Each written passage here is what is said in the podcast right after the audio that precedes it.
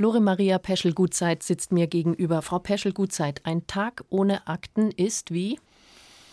Wie ein Schwarzbrot ohne Butter. Zu Gast bei Stefanie Heinzeller. Lore Maria Peschel-Gutzeit. Ein Leben für Recht und Ordnung.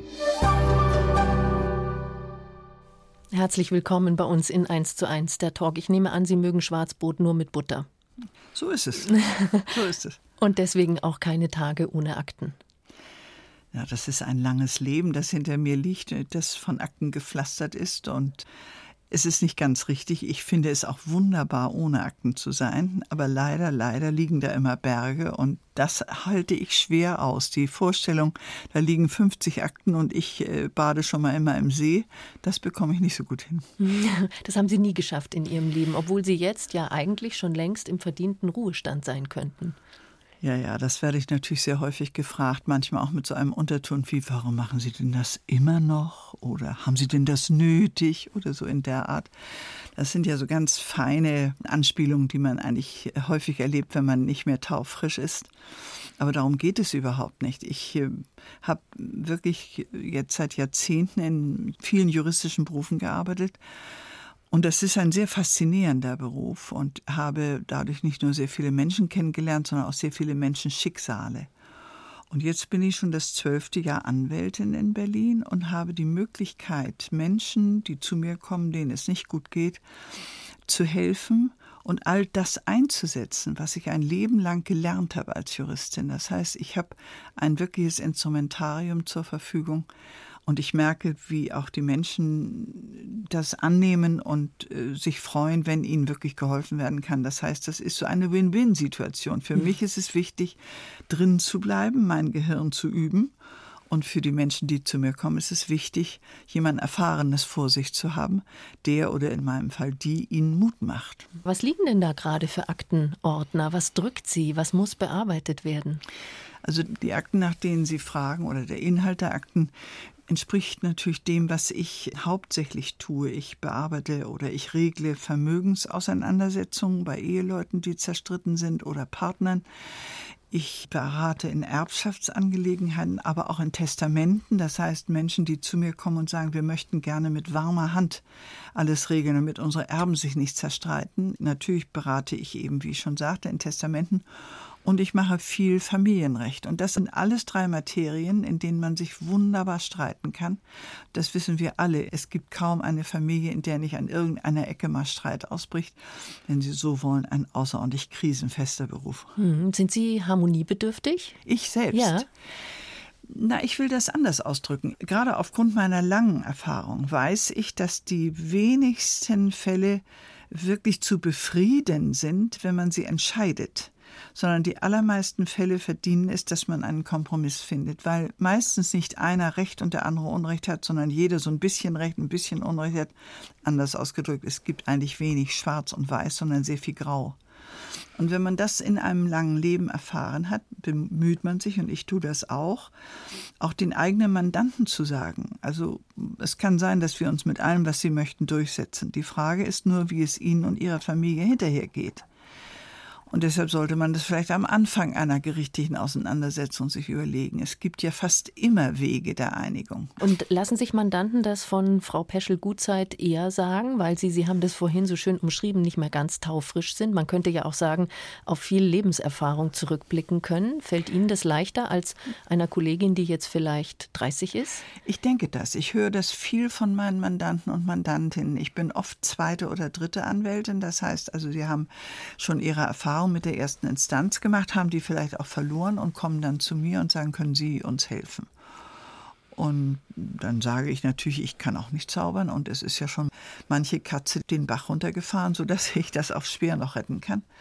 Aber sie kommen eigentlich fast alle und sagen, hier fühlen wir uns verstanden und aufgehoben und angenommen. Und selbst wenn Sie uns sagen, was ich nicht selten sage, ich an Ihrer Stelle würde diesen Prozess nicht führen. Ich denke, Sie können ihn nicht gewinnen.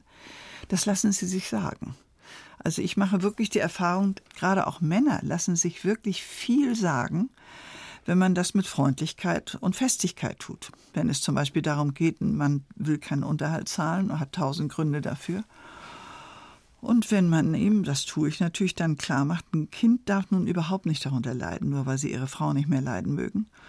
Und ihre Frau versorgt die Kinder. Also da müssen sie immer überlegen, das ist eine Drittwirkung, wenn sie anfangen, ganz dicht zu machen. Das spüren auch die Kinder. Das sollte überlegt sein. Und so in der Art. Also da reden Sie ja zum Teil auch aus eigener Erfahrung. Sie haben ja auch drei Kinder großgezogen Richtig. und nach einer Scheidung dann auch alleine Richtig. großgezogen. Würden Sie sagen, das hilft einem eigentlich als Anwalt oder als Anwältin, wenn man viele eigene persönliche Erfahrungen in einem ähnlichen Bereich gesammelt hat, weil es einen vielleicht nachdenklicher macht oder verständnisvoller? Na, hier kommt ja beides zusammen. Ich bin ja sehr lange Jahrzehnte Richterin gewesen, auch in dieser Materie. Ich habe hunderte von Kindern angehört als Richterin. Das heißt, ich habe so viele Menschenleben und Menschenschicksale erlebt, mein eigenes eingeschlossen, dass mir natürlich sehr viele Parallelen vorkommen und einfallen. Und ich sage dann auch, wenn ich zurückdenke, ich habe ähnliche Fälle wie Ihren erlebt und es ist eigentlich nie gut gegangen, wenn man da mit der Axt dazwischen gegangen ist. Und dann erzähle ich auch mal so ein paar Beispiele und das wirkt eigentlich äh, meistens sehr überzeugend. Das wirkt überzeugend auf Mandanten. Welche Erfahrungen haben Sie in der Politik gemacht? Sie waren ja Justizsenatorin in Hamburg, später dann in Berlin, in Berlin, wo Sie heute Ihre Anwaltskanzlei haben. Und also Sie waren und wieder in Hamburg. Ja. Also Sie sind auch nah dran an der Politik. Wirkt sowas denn auch in der Politik überzeugend? Denke, ja. Haben Sie die Erfahrung gemacht? Ich denke, und wird ja. das heute noch gefragt? Sind Sie noch also, gefragt bei der SPD? Ja, also das sind ja zwei Fragen. Also die letzte will ich als erste beantworten. Ich bin ja sehr absichtlich aus der aktiven Politik ausgeschieden 2001, als in Hamburg die SPD nicht weiter regieren konnte, der ich angehöre, weil die Grünen, mit denen wir koalierten, schwächelten. Und es kam anschließend nicht nur die CDU dran, das wäre ja in Ordnung gewesen, sondern die Schill-Partei. Und Schill war ja Amtsrichter und ich war seine Dienstherrin. Ich wusste also ganz genau, was mit diesem Mann los ist und kannte die Aktenberge, die über ihn entstanden waren. Und da habe ich mir gesagt, eine Stadt, in der Schill Innensenator wird, da müssen Verrückte wohnen, da kannst du nicht bleiben. Und habe in Berlin, wie ich es manchmal ausdrücke, politisches Asyl erbeten und bekommen. so, also das ist so der Grund gewesen, weshalb ich dann 2001, Ende 2001 Hamburg wieder verlassen habe und mit großer Überzeugung nach Berlin gegangen bin, denn ich habe ja vorher dort gelebt und habe da sehr gern gelebt, eben als Berliner Justizsenatorin. Hm. Ruft Wowereit noch manchmal an und holt ja, sich einen Rat bei Ihnen? Wowereit hatte mir angeboten, wieder in den Senat zu kommen, was ja sehr ehrenvoll war. Und ich habe ihm gesagt, mein lieber Klaus, dein Antrag ehrt mich wirklich sehr. Ich finde das sehr freundlich. Du könntest auch sagen, nur ist mal gut. Aber bitte verstehe, es gibt ein Leben nach der Politik und das will ich jetzt leben. Ich habe elf Jahre in vier Landesregierungen, in zwei oder vier Kabinetten, in zwei Bundesländern diesen Job gemacht, in eigentlich fast jeder politischen Konstellation. Und ich finde, ich sollte noch mal was anderes machen. Die Juristin Lore Maria Peschel-Gutzeit, unser Gast heute in 1 zu 1 der Talk, bekannt geworden, vor allem auch als Justizsenatorin in Hamburg und in Berlin. Sie sind geboren in Hamburg 1932. Und wenn ich Hamburg höre, dann denke ich immer an Alster-Eisvergnügen, wenn sie mal zugefroren ist, Schlittschuhe über die Alster laufen. Haben Sie das als Kind alles gemacht? Ja. Ja. Ja, das ist ja in Hamburg ein seltenes Ereignis und in der Vergangenheit ist es auch immer seltener geworden, weil ja die Alster selten noch zufriert. Es geht ja um die Außenalster, die ja sehr groß ist, sodass man dann, wenn man sie überqueren will, auch richtig einen Marsch vor sich hat. Und die muss natürlich schon aus Gefahrgründen fest zugefroren sein, aber dann ist es wunderbar mit Schlittschuhen, mit Schlitten, mit äh, was man sich alles vorstellen kann. Ein Eishockey, alles wird dort da gespielt. An der Seite stehen Buden, dort wird Glühwein verkauft. Das muss ja richtig knackig kalt sein, sonst bleibt sie auch nicht zugefroren, die Alze. Das ist äh, wirklich wie aus einem Märchen. Obwohl Sie ja eigentlich in Ihrem Leben immer dem Grundsatz gefolgt sind, no sports, yes. da galt er dann nicht. Na, auch da war ich kein großes Ass im Sport. Das werde ich auch nicht mehr, aber ich habe bemerkt, dass man genauso auch ohne Sport auskommen kann. Ich will noch mal sagen, ich bewundere sportliche Menschen sehr. Es war mir nicht gegeben. Und zwar schon als Kind nicht, oder? Sie nee. saßen auf dem Balkon in ihrem Sandkasten und haben auf die Straße geblickt, wo ja. die anderen gespielt wo haben. Meine Schwester zum Beispiel spielte, die eine sehr sportliche Person war. Ich fand das wunderbar, aber es hat mich überhaupt nicht gereizt. Haben Sie da noch so konkrete Erinnerungen dran? Sehen Sie sich da noch? Ja, Aber ja, ich sehe mich da auf. Wir hatten drei Balkons in unserer Wohnung. Eines war meiner. Und da hatte unsere Mutter mir eine kleine Kiste hingestellt, so eigentlich Sand. Ich aber hatte Erde drin und darin konnte ich meine Pflanzen säen und auspflanzen. Ich hatte Radieschen, aber alles Mögliche dort. Und eine kleine Gießkanne und jeden Nachmittag setzte ich mich raus an meinen, da sind ja so kleine Bänke dran an diesen Sandkisten und freute mich über meine Pflanzen und züchtete Regenwürmer. In Eierbechern hatte ich kleine Regenwürmer. Und da ich sehr früh lesen konnte, setzte ich mich mit einem Buch auf den Balkon, fand das wunderbar und hatte keinen Schimmer, warum die Kinder auf der Straße so rumbrüllten und rumtobten. Das hat mich überhaupt nicht gereizt. Es hat Sie einfach kalt gelassen. Das klingt so, als hätten Sie eine relativ idyllische, harmonische Kindheit gehabt, aber 30er Jahre, da denkt man natürlich dann auch immer gleich ein paar Jahre weiter. Wann hat diese Idylle für Sie durch den Krieg und durch die Nazizeit Risse bekommen? Können Sie sich daran erinnern? Ja, daran kann ich mich natürlich erinnern. Ich bin unmittelbar quasi zeitlich im Zusammenhang mit dem Kriegsausbruch zur Schule gekommen. Damals wurden Kinder im Herbst eingeschult. Und am 1. September ist der Krieg ausgebrochen und im selben Monat bin ich eingeschult worden. Das heißt, es ist für mich eine ganz übereinander gelagerte Erinnerung. Und so das Erste, was wir lernten, als wir schreiben lernten in der Schule, waren Feldpostbriefe an unsere Väter. Das weiß ich also heute noch so in Süderlin-Schrift, wie wir schreiben gelernt haben. Liebe, liebe Gisela, ich komme in sieben Tagen auf Fronturlaub, dein Papi. Und dann kamen ja auch sehr bald die Bombenangriffe in Hamburg, wo ich ja aufgewachsen bin, was ja hieß jede Nacht raus, manchmal mehrfach raus. Wenn der eine Alarm beendet war, kam zwei Stunden später der nächste. Ich kann mich gut erinnern, es schlugen ja überall Bomben ein dass wir am nächsten Tag in der Schule die Bombensplitter, die wir sammelten, verglichen, wer den schönsten hatte und den größten hatte. Also das alles sind für mich ganz lebendige Erfahrungen.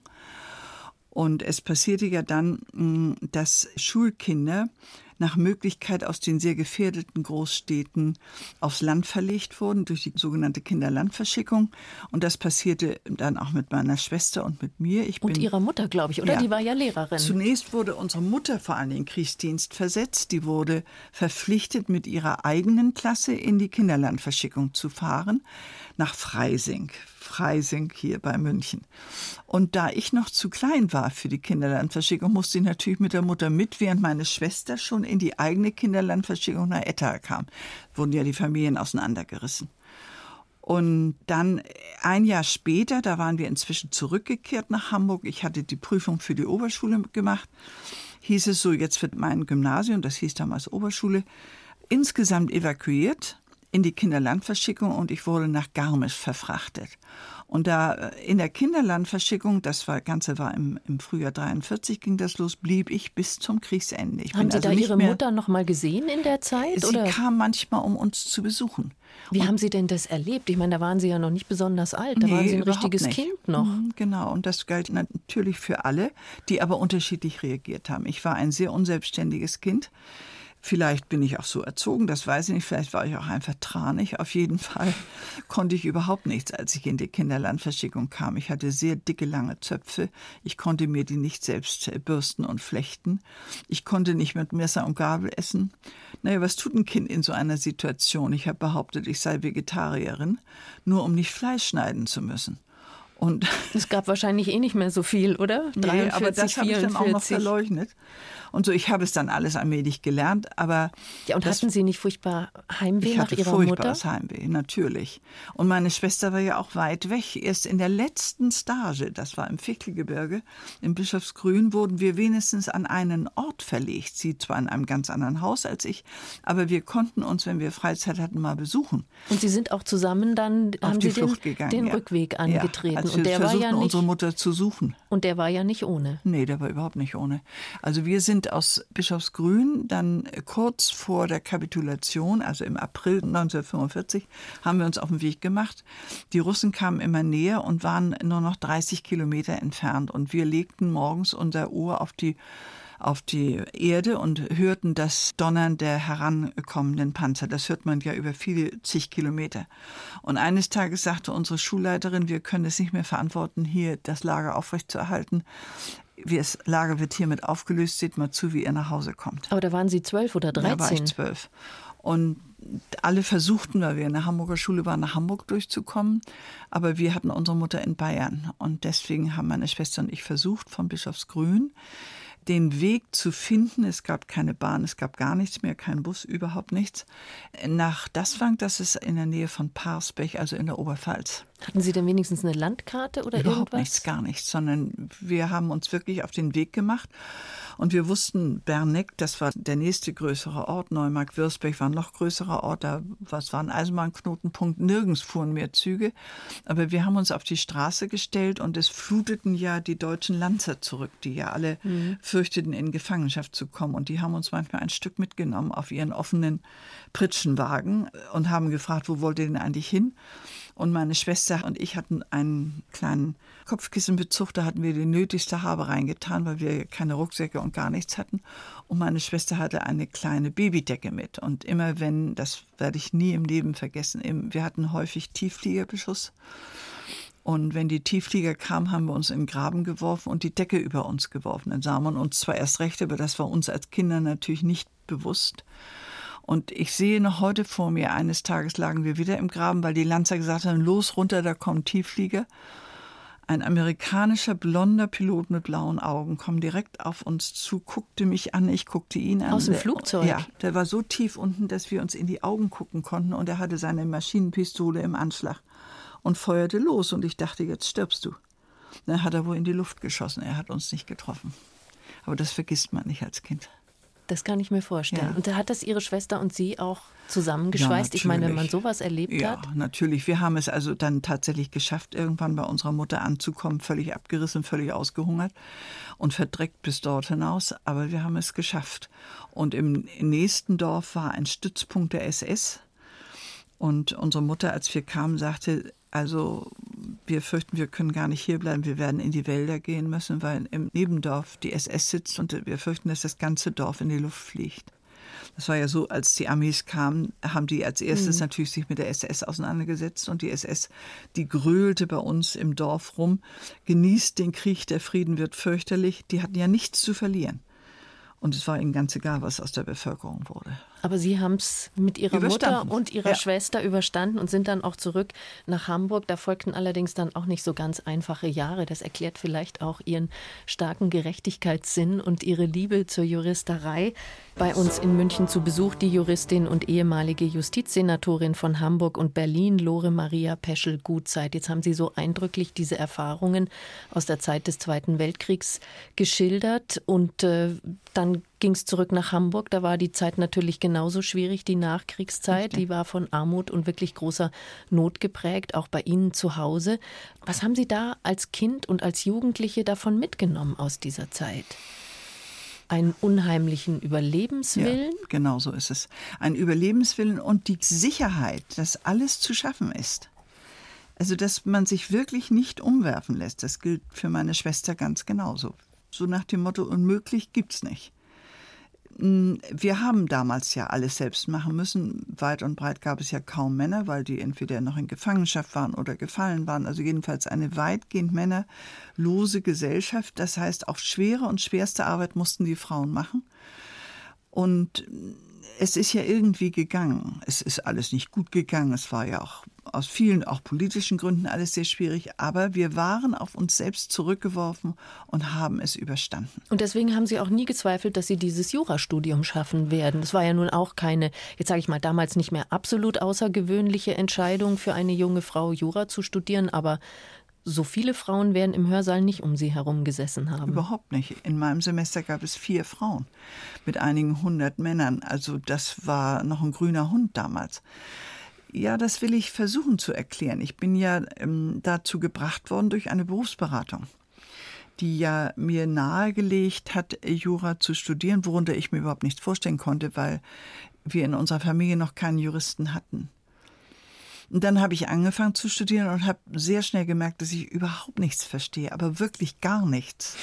Und das war ich nun von der Schule überhaupt nicht gewöhnt. Sie waren weil mir das Lernen, Musterschülerin. Ja, mir ist das Lernen sehr leicht gefallen. Ich habe also ohne große Mühe gute Zensuren gehabt und dachte natürlich, das geht so weiter. Das denkt der Mensch ja auch. Aber ganz verkehrt. Ich verstand überhaupt nichts und dachte so, jetzt bist du an deine intellektuellen Grenzen gestoßen. Das ist ja sehr früh der Fall und was machst du eigentlich dein ganzes Leben?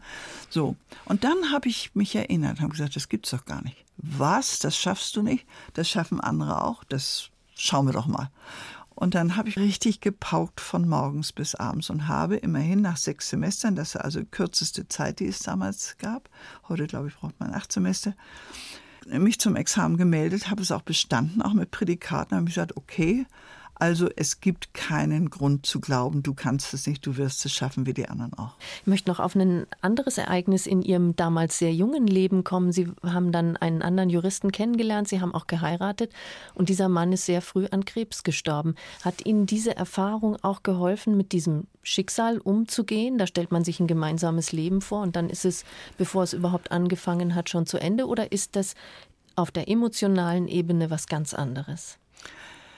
Ich glaube, dass das was anderes ist, aber Sie haben trotzdem mit Ihrer Frage recht. Als mein Mann mit 26 Jahren starb, ich selbst war 25, also wirklich ganz nah waren wir beieinander, habe ich keine Chance mehr gesehen und auch wohl nicht mehr gehabt, mit den Gleichaltrigen irgendetwas anzufangen.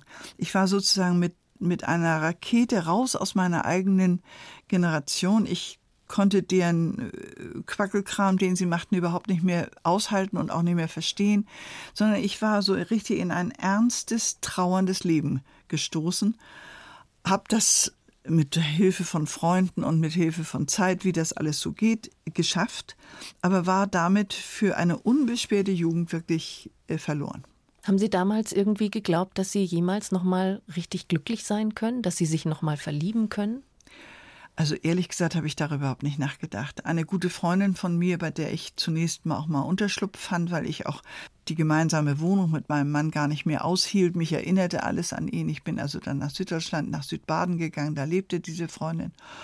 Und die hat zu mir gesagt, wenn man den liebsten Menschen verliert, dann ist das so, als wenn einem ein Bein abgenommen wird. Du kannst lernen, mit einem Bein weiterzulaufen, aber das Leben wird nie wieder so wie vorher. Und genauso war es auch.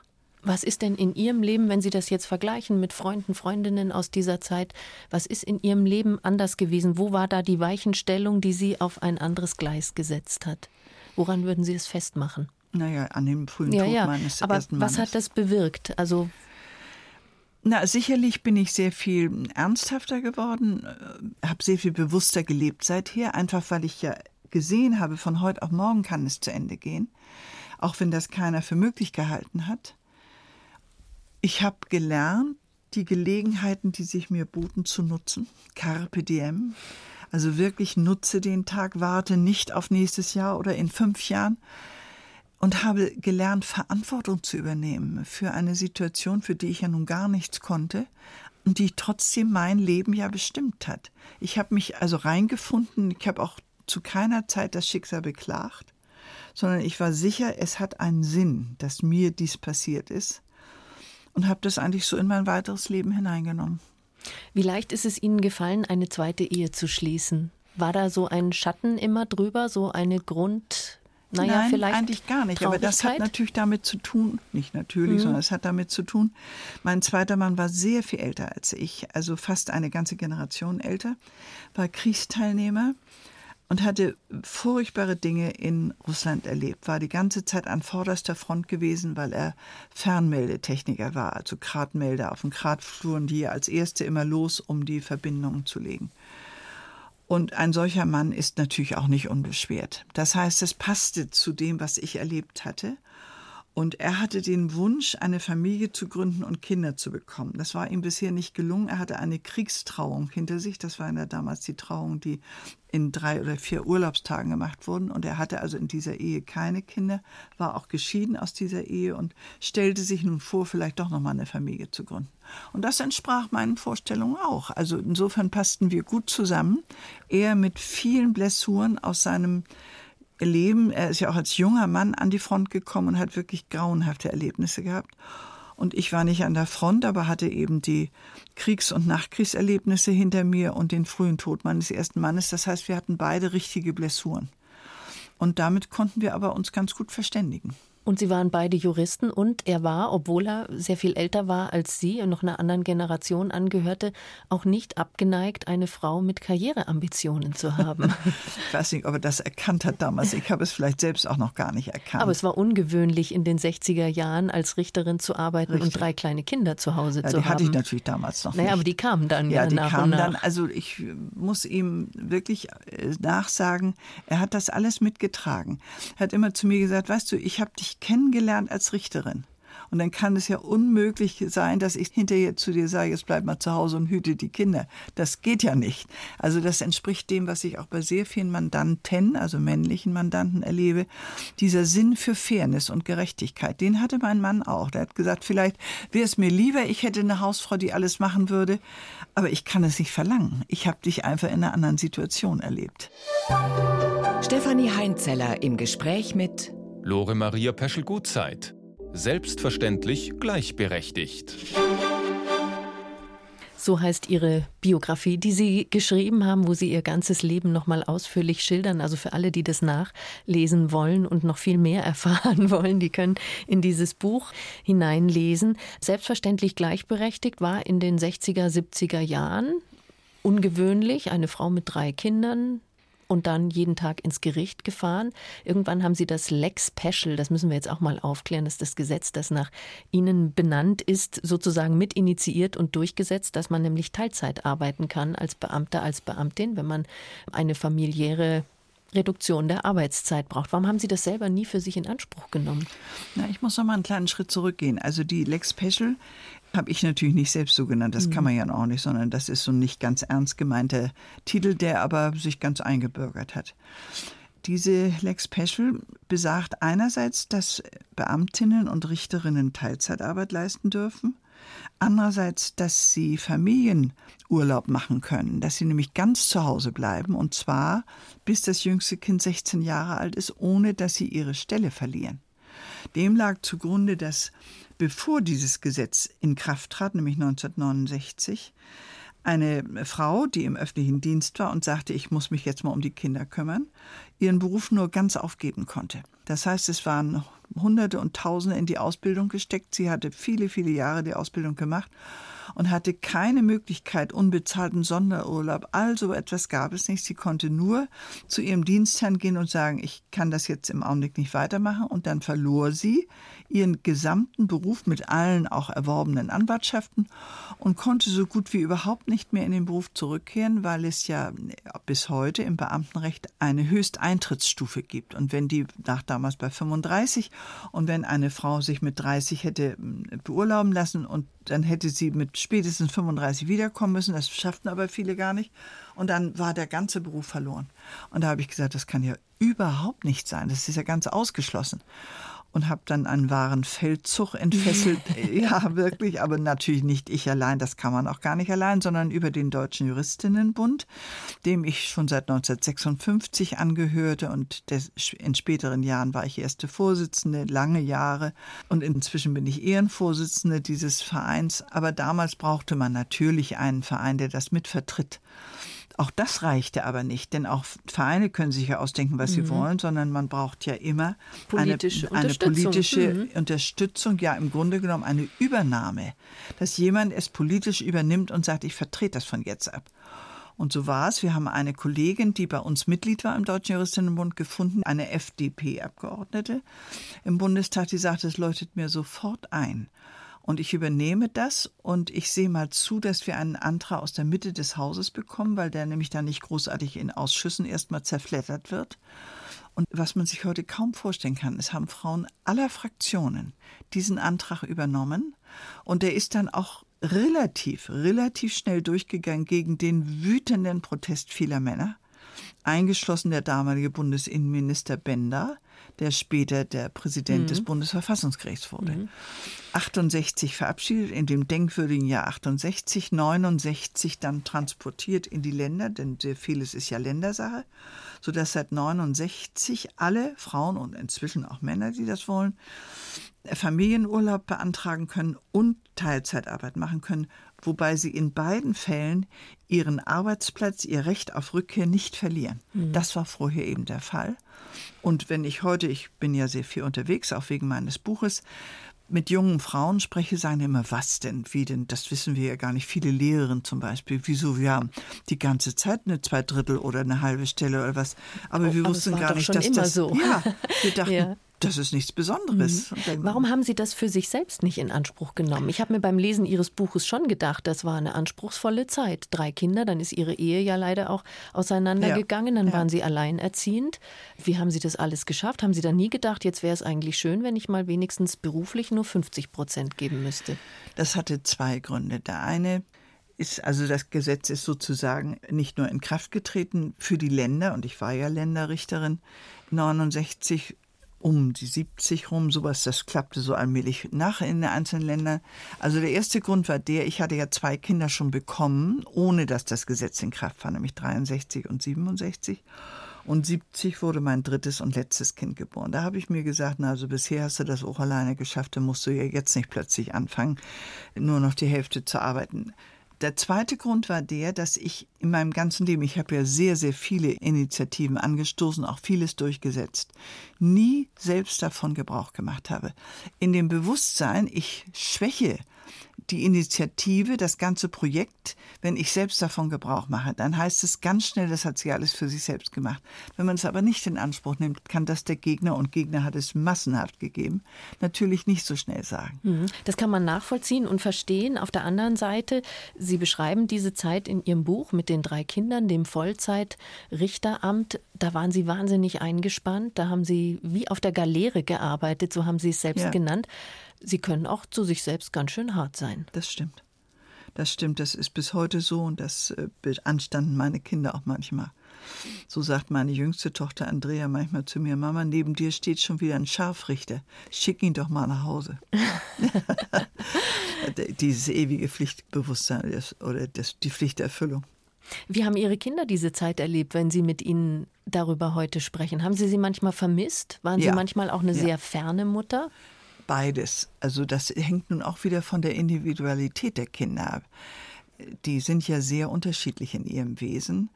Und während mein Sohn mit Sicherheit darunter gelitten hat, wenn ich nicht da war und die jüngste Tochter auch, die mittlere war sehr viel selbstständiger. Das ist ja auch so, dass manche Kinder sich anders einrichten. Ganz generell muss ich sagen, dass ich an der Stelle es einfach nicht richtig gemacht habe. Ich hätte häufiger bei den Kindern sein müssen irgendwie habe ich das nicht hingekriegt. Und zwar nicht, weil ich sie nicht lieb habe, sondern ich habe es mit meinen Pflichten nicht hingekriegt. Es war einfach, der Tag hatte nur 24 Stunden. Das war der Fehler.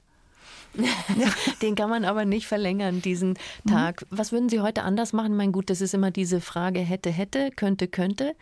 Aber wenn Sie zurückblicken, vielleicht auch sehen, wie Ihre Kinder das jetzt in ihrem Leben gelöst haben? Also ich fange nochmal mit der Lex Special an. Mhm. Heute ist die so selbstverständlich. Und keiner fragt mir, woher das eigentlich kommt. Dass ich wahrscheinlich heute sagen würde, so jetzt mache ich mal ein paar Jahre Teilzeitarbeit, würde aber den Kindern auch sagen, dann ist unser Geld nur noch halb so viel da. Dann müsst ihr euch entsprechend einrichten. Aber heute hätte ich nicht mehr diese Hemmung. Nur das war damals vollkommen neu und mir hatte, das habe ich ja auch geschrieben in dem Buch, hatten ja auch Männer nachträglich, als dieses Gesetz in Kraft trat, gesagt, na gut, also das können Sie ja nur vergessen. Sie werden bestimmt nichts mehr. Mhm. Sie haben sich so unbeliebt gemacht, das werden wir Ihnen doch alle nicht vergessen. Also das war schon richtig eine kleine Revolution. Und heute ist davon Revolution keine Rede mehr. Zehn Jahre lang war Lore Maria Peschel Gutzeitjustizsenatorin in Hamburg und in Berlin. 1991 kam das Angebot. Da mussten Sie dann nicht mehr überlegen, wie kriegen Sie das mit den Kindern hin. Da waren die, die waren aus ja dem groß. Haus. Die waren groß und, groß und waren aus dem Haus, ja. War das eigentlich auch eine Befreiung für Sie, diese Sorgen nicht mehr zu haben, überlegen zu müssen, bin ich rechtzeitig zu Hause, läuft das mit der Schule, steht ja, das natürlich. Essen auf dem Tisch? Natürlich, das war eine große Erleichterung. Und 1990 war meine Mutter gestorben, die in demselben Haus wohnte, ein Stockwerk über mir. und die das letzte halbe Jahr ihres Lebens uns allen große Sorge machten. Das heißt, das alles war gerade ein halbes Jahr vorbei, als diese Anfrage kam. Und ich hatte vorher so gedacht, so jetzt bist du mal frei. Jetzt hast du wirklich mal Zeit für dich. Jetzt kannst du schreiben. Ich hatte große Literaturverpflichtung. Dachte, jetzt kannst du mal endlich wieder so leben wie als Studentin bis in die Nacht rein arbeiten und dann morgens mal ausschlafen. Das war ein falscher Irrtum, denn dann kam diese Anfrage. Haben Sie gleich Ja gesagt? Hurra, jetzt mache ich was anderes? Oder nee, haben Sie lange, lange überlegen müssen? Beides nicht. Ich habe natürlich nicht Hurra geschrien, weil ich auch gar nicht genau wusste, was das bedeutete. Ich kannte ja so ein Senatorenamt nur von außen. Ich habe aber auch nicht lange überlegen können, weil ähm, ich ja von dieser Idee, ich würde Justizsenatorin nicht etwa von dem Hamburger Senat, also dem dortigen Kabinett erfahren habe, sondern eines Morgens rief mich unser Kinderarzt an und sagte, ich gratuliere dir zur Senatorin. Und da habe ich gesagt, mach keinen Quatsch, wovon redest du denn? Sie hatten sagte, die Zeitung noch nicht gelesen, da sagte, oder? Ja, du stehst auf Seite 1, du würdest Justizsenatorin. Da habe ich gesagt, ich habe die Zeitung noch nicht gelesen, mit mir hat keiner gesprochen. Ich habe gesagt, ich lege auf, ich stürze runter, ich hole die Zeitung, stach die auf, steht da wirklich, Pesche Gutzeit wird Justizsenatorin. Da habe ich gesagt, was sind das bloß für Methoden? Also keiner redet mit mir und in der Zeitung steht es. Und nachdem ich dann fertig angezogen war, bin ich nochmal am Briefkasten vorbeigegangen und da lag ein roter Umschlag drin und den habe ich aufgemacht und darin stand, es war ein Brief von Herrn Dr. Foscherau, dem damaligen ersten Bürgermeister von Hamburg. Darin stand, Sie wollen bitte heute Mittag um 13 Uhr zu mir in meine Kanzlei kommen. Punkt, Absatz. Ein anderer Termin steht nicht zur Verfügung. Das war die ganze Überlegungszeit. Damit waren Sie vor vollendete Tatsachen genau gestellt. So Wie haben Sie denn diesen Wechsel erlebt? Also Sie waren als Richterin etabliert, Sie kannten sich da aus, Sie wussten, wie es läuft. Und dann wechseln Sie in ein Feld, das Ihnen bis dato ja zumindest von innen gesehen völlig unbekannt ist. Haben Sie nicht Angst gehabt, dass da viele Fallstricke lauern könnten, über die Sie gleich am Anfang erstmal stolpern werden? Ich musste keine Angst haben, weil ich wusste, dass es diese Fallstricke gab. Ich hatte ja als Richterin immer wieder erlebt die Karriere von Justizsenatoren, die oft schneller draußen als drinnen waren. Das war, also in Hamburg ist das wirklich teilweise unglaublich gewesen. Als ich in das Amt kam, hing die Ahnengalerie meiner Vorgänger auf dem Flur, bevor ich mein Dienstzimmer betrat. Und diese Galerie habe ich die Schafottliste getauft, weil wirklich kaum einer eines natürlichen Todes da gestorben ist. Das war mir natürlich bekannt. Und Herr Foscherau sagte zu mir, beschrieb die ganzen Gefahren dieses Amtes in Dur und Moll. Und äh, dann ist mir schließlich die Geduld gerissen und ich habe gesagt, Herr Bürgermeister, diese Gedanken oder diese Befürchtungen, die Sie jetzt eben hier mir gegenüber äußern, habe ich mir natürlich alle selbst gemacht, bevor ich hierher gekommen bin. Und hätten Sie mich überzeugt, dann wäre ich nicht gekommen. Aber ich bin gekommen und deswegen gehen Sie davon aus, ich mache es. Das Warum haben Sie es eigentlich gemacht? Hatte das mit dem zu tun, was Sie zu Eingangs unseres Gespräches schon erwähnt hatten, dass Sie da das Gefühl hatten, Sie können auch was gestalten für die Menschen, genau was so bewirken? Das war genau der Punkt. Dieses Angebot, Senatorin zu werden, hat mir sofort deutlich gemacht, jetzt kannst du Dinge durchsetzen. Und zwar ist auch nur Bundesgesetze über den Bundesrat. Denn die Länder haben ja eine ganz entscheidende Funktion bei der Gesetzgebung. Und da habe ich mir gesagt, so, das ist jetzt der Fingerzeig. Du hast ein Leben lang an, in Gesellschaftspolitik gearbeitet. Jetzt kannst du Rechtspolitik machen und das machst du auch. So, und was haben Sie gemacht, wo Sie heute sagen, da bin ich richtig stolz drauf, dass mir das gelungen ist? Ich habe vieles gemacht, sehr vieles gemacht als Senatorin. Dazu muss ich sagen, ich war zehn Jahre lang Vorsitzende des Rechtsausschusses des Bundesrates. Das heißt, das ist so eine Schaltstelle im Bundesrat. Da geht alles durch diesen Rechtsausschuss muss es durch und man muss gucken, geht das überhaupt, geht das rechtlich und so weiter. Also ich habe witzige Sachen gemacht. Ich habe zum Beispiel für Hamburg den Antrag eingebracht, die Gerichtsferien abzuschaffen, die aus der Zeit stammten, als Richter und Anwälte noch Aber Felder da macht man bestellen. sich nicht beliebt, oder? Nein, Wenn man, man macht Ferien sich mit all sowas nicht beliebt. Aber es hatte natürlich Gründe. Denn nach den Ferien waren jedes Jahr Riesenmengen von Fristversäumungen.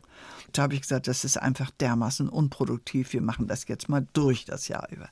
Ganz wichtig, ich habe dafür gesorgt, dass ähm, durch ein Gesetz des Deutschen Bundestages Hunderte von Hunderttausende von Urteilen des Volksgerichtshofs und des Reichskriegsgerichts aufgehoben wurden, die gegen die Leute des Widerstandes verhängt waren und die alle noch in Kraft waren.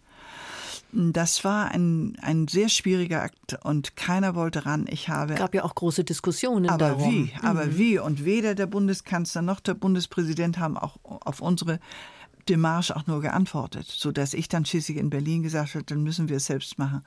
Und dann kamen meine Beamten und sagten, das können wir nicht. Wir sind eine kleine Behörde, das schaffen wir gar nicht.